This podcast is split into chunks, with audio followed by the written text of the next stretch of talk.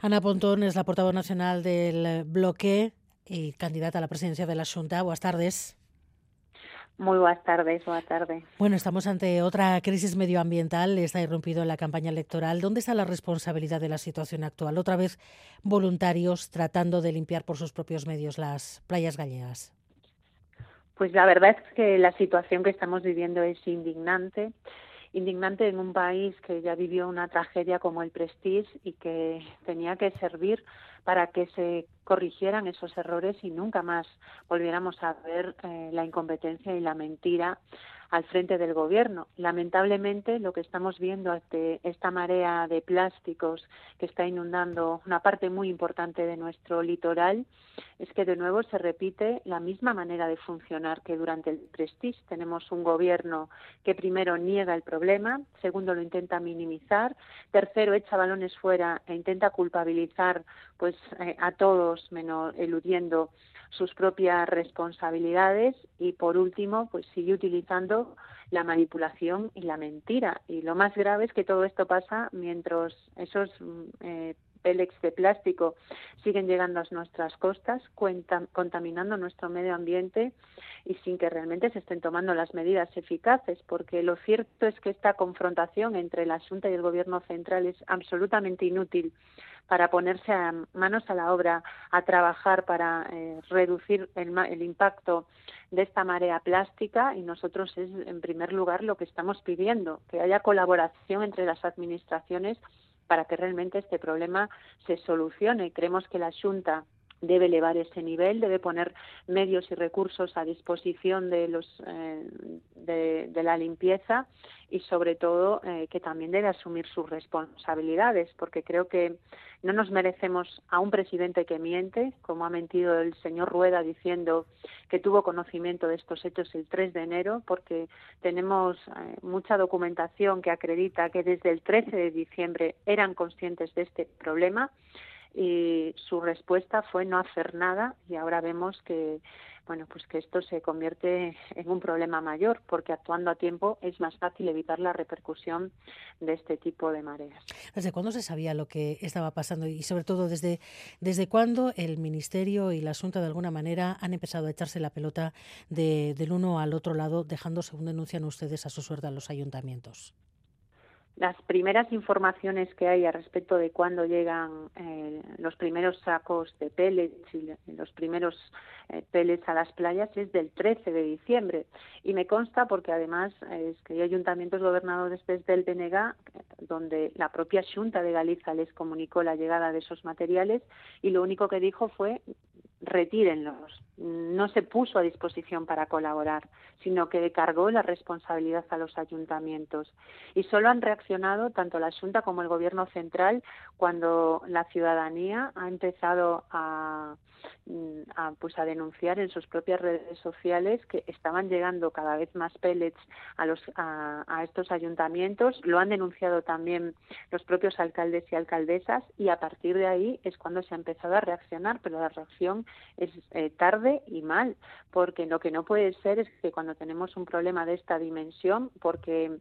eh, se, hoy se ha dicho eh, que no era tóxico eh, este material, pero no se ha hecho público ese informe. Nosotros, desde luego, exigimos que ese informe se haga público y tampoco puede ser eh, pues que a estas alturas no esté habiendo medios y lo que veamos es una estrategia por parte de la Junta de Galicia que es de manipulación informativa y de confrontación estéril. Creo que Galicia se merece algo más. ¿A qué atribuyen ustedes esta decisión de la Junta de llevar la gestión de este caso, de esta crisis de esta manera?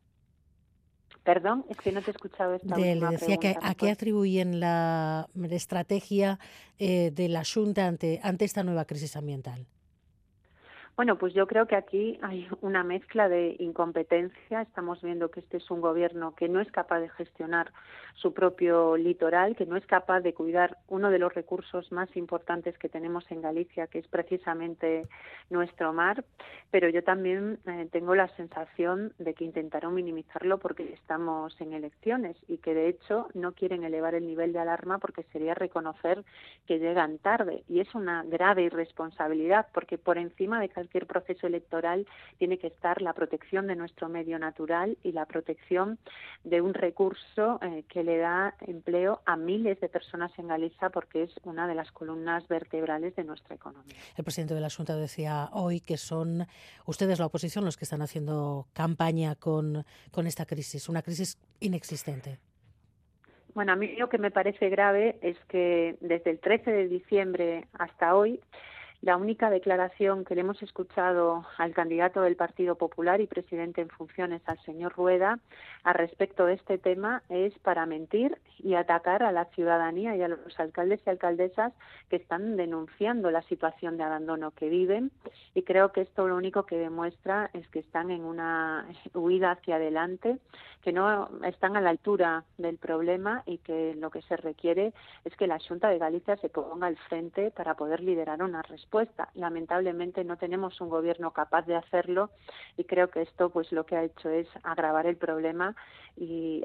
y no solo tener una marea plástica que está inundando nuestras playas, también tenemos a una marea de mentiras e incompetencia que nos recuerda demasiado a lo que ocurría hace 20 años con el Prestige. En seis semanas se va a votar en Galicia. Hay posibilidades de cambio de, de gobierno. Los sondeos dicen que hay partido y dan a su partido al bloque muy buenos resultados. Pues yo creo que estamos en las elecciones más importantes de los últimos 14 años, también las elecciones más abiertas. Siempre soy muy precavida con todo tipo de encuesta porque, bueno, lo hemos visto en las elecciones generales. Eh, fiarte demasiado de las encuestas eh, te juega una mala pasada, aunque sí hay tendencias de fondo que debemos atender. Y lo que nos dicen esas tendencias de fondo es que el Partido Popular baja y que la fuerza que representa el cambio es el BNG que vamos a un proceso electoral donde hay dos alternativas. Por un lado, un gobierno liderado por el Partido Popular de Rueda o por otro, pues un gobierno liderado por el eh, con, conmigo a la cabeza y que significaría que por primera vez en Galicia tenemos a una mujer en la presidencia y además con las manos libres para defender los intereses de los gallegos y las gallegas. Yo la verdad estoy muy optimista, creo que hay una pulsión de cambio muy importante en la sociedad gallega y que este año 2024 va a ser un año histórico donde vamos a, conseguir poner en marcha un gobierno que realmente sea capaz de enfrentar los retos de futuro que tiene Galicia. Parece que se quiere hacer de Galicia eh, el banco de experimentación, una especie de política en remoto de las eh, políticas que vienen desde Madrid. El BNG va a poder abstraerse de, de ese esquema. Bueno, yo creo que eso se va a ser como una especie de boomerang